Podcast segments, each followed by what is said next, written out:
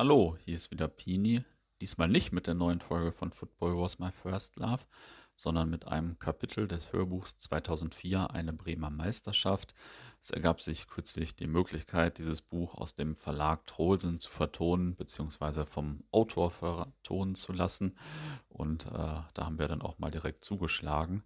Das Hörbuch bekommt bislang auch ziemlich gutes Feedback, auch von Nicht-Bremern, denn äh, mein Kollege sagt immer, man kann sich da als Fußballasi ganz gut drin wiederfinden.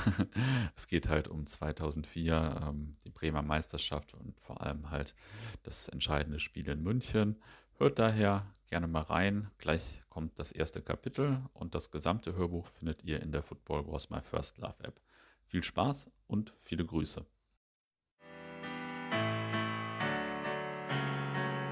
»2004. Eine Bremer Meisterschaft« von Dirk T. Ad perpetuam memoriam.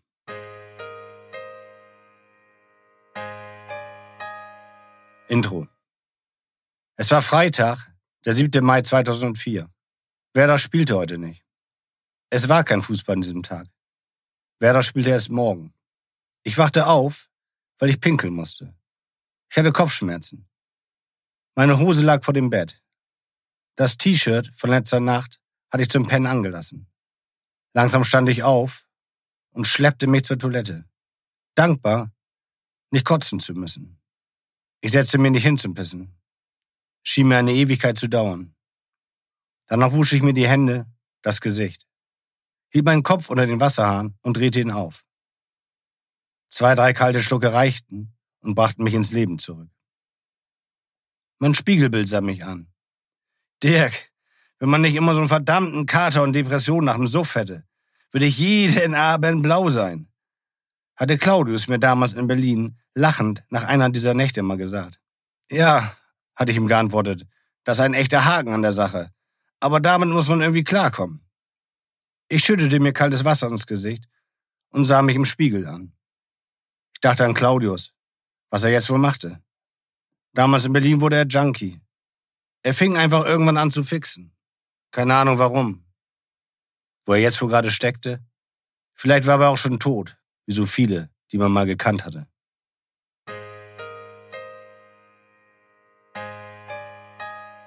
Kapitel 1 Zwei Stunden später verließ ich die Wohnung, um im Supermarkt um die Ecke einzukaufen. Die Sonne schien. Am Eingang nahm ich mir einen Einkaufswagen und schlenderte vorbei an den Regalen, ohne zu wissen, wonach ich suchte. Es war um die Mittagszeit und nicht besonders voll in dem kleinen Laden. Lediglich ein paar Rentner, Arbeitslose und Schulkinder, bei denen anscheinend der Unterricht ausfiel oder ihn schlicht mieden, frequentierten den Supermarkt. Ich bereute bereits, ihn betreten zu haben. Verkatert war man immer schnell jeder Situation überfordert und allem kommenden ausgeliefert. Scheiß drauf, dachte ich. Griff mir entschlossen ein Glas Würstchen und begab mich Richtung Kasse. Ich hatte noch Ketchup zu Hause. Warme Würstchen mit Ketchup. Wozu Kartoffelpüree? Ich meine, ohne Kater jederzeit, aber so war es eine schwierige Angelegenheit mit der Zubereitung. 1,79 Euro, sagte die Verkäuferin teilnahmslos. Ich gab ihr das abgezählte Geld, ohne sie anzusehen, und verließ den Supermarkt. Die Sonne blendete mich, aber ich fühlte mich in der frischen Luft gleich besser. In Freiheit. Ey, erstmal ein Euro für mich?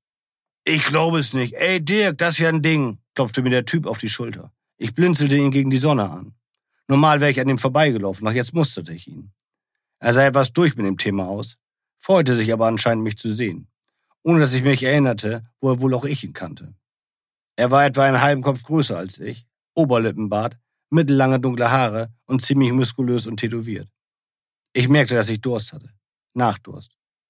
Mann, wir haben ganz schön was losgemacht damals. Ein paar richtig coole Dinge haben wir gedreht. Siehst die anderen Jungs noch? Bayer, Struhesand oder Lohmann? Mann, Dirk, wir haben uns über fünf Jahre nicht gesehen, wenn nicht länger. Wo war das zuletzt? In Köln? Da waren wir zusammen im Bau und wir hatten uns mit den Kölnern gehauen. Erinnerst dich noch? Keile Sache. Und was für eine Keilerei. Aber da hatte ich keinen Bock mehr auf, auf Fußball. Wegen dem ganzen Bullenstress. Was soll's? Da haben wir noch fünf Jahre Bau bekommen. Wegen so einer anderen blöden Sache. Hat nichts mit Fußball zu tun. Hast du vielleicht noch ein bisschen Kohle für mich?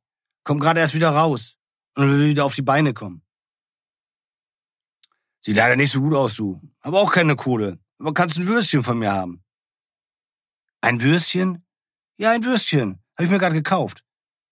Wieso nicht? Zeig mal her. Immerhin von Maika. Ich drehte das Glas mit einem leichten Knacken auf, holte mir ein Würstchen raus und reichte es meinem offenbar alten Weggefährten. Hm, schmecken gut. Das Leben schlägt schon manchmal komische Kapriolen. Da sitzt man fünf Jahre im Knast und als erstes treffe ich dich. Und was machen wir? Wir essen Maika-Würstchen. Ist das nicht total irre? Irgendwie schon, gab ich zu. Ich nehme noch eins, oder? Klar, ich nehme auch noch eins. Da stehe ich hier vom Spar und wer kommt vorbei? Dirk, mit einem Glas Würstchen in der Hand. Unglaublich. Sei froh, du. Eigentlich wollte ich mir ein Glas saure Gurken kaufen. Erzähl keinen Quatsch. Doch ehrlich. Hab mich dann aber doch für im letzten Augenblick für Würstchen entschieden. Wieso? Keine Ahnung, hatte keinen so großen Bock mehr auf Gurken. Versteh schon. Andere würden sich vielleicht lieber ein Sixpack holen oder gleich einen Träger Hakeback. Kann schon sein. Fand meine Entscheidung aber völlig okay. Klar, wieso auch nicht? Kann ich das letzte Würstchen haben? Sicher, bedien nicht. Wollen Sie doch lieber einen Träger Bier holen? Hakebeck oder Grafenkrone, wäre billiger. Wurde unser Gespräch meiner Meinung nach jetzt aber doch zu deutlich in die falsche Richtung gedrängt.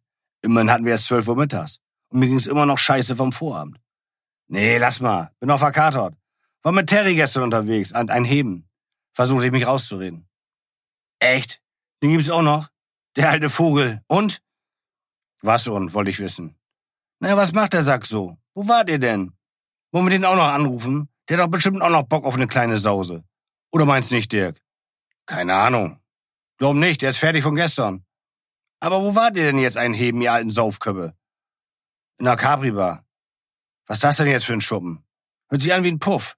Ich glaube, da muss ich auch mal hin. Lass uns doch heute Abend zusammen hin. Mit Terry. Nee, der ist fertig. Glaub mir das doch. Er war gestern Abend so scharf auf so eine Tante. Madel. Ein süßer Feger nebenbei. Konnte aber da natürlich nicht landen, weil er nur Müll gelabert hat. Und hat er sich halt fürchterlich betrunken. Das denkt man ja manchmal gar nicht so von ihm. Aber da ist er echt labil. Ha, dann gehen wir ihm alleine hin. Die haben bestimmt noch ein paar richtig geile Mäuse dort in einem Tresen rumrennen, oder? Nun sag schon, Dirk. Oh Mann, nein. Nein, da arbeiten nur hässliche Typen hinterm Tresen. Mit Vollbärten und so. Glaub mir das. Schlag dir das aus dem Kopf. Wie auch immer. Ich muss jetzt los. Hau rein, du. Und sauf nicht so viel. Und viel Spaß trotzdem noch. Das sagt mir ja genau der Richtige. Hast du doch noch einen Euro für mich, Alter? Ich kramte in meiner Hosentasche. Scheiße, hier sind meine letzten 50 Cent. Die kannst haben. Nun aber tschüss. Man dankt und tschüss, Dirk. Und falls du es dir anders überlegen solltest, ihr wisst ja, wo ihr mich finden könnt.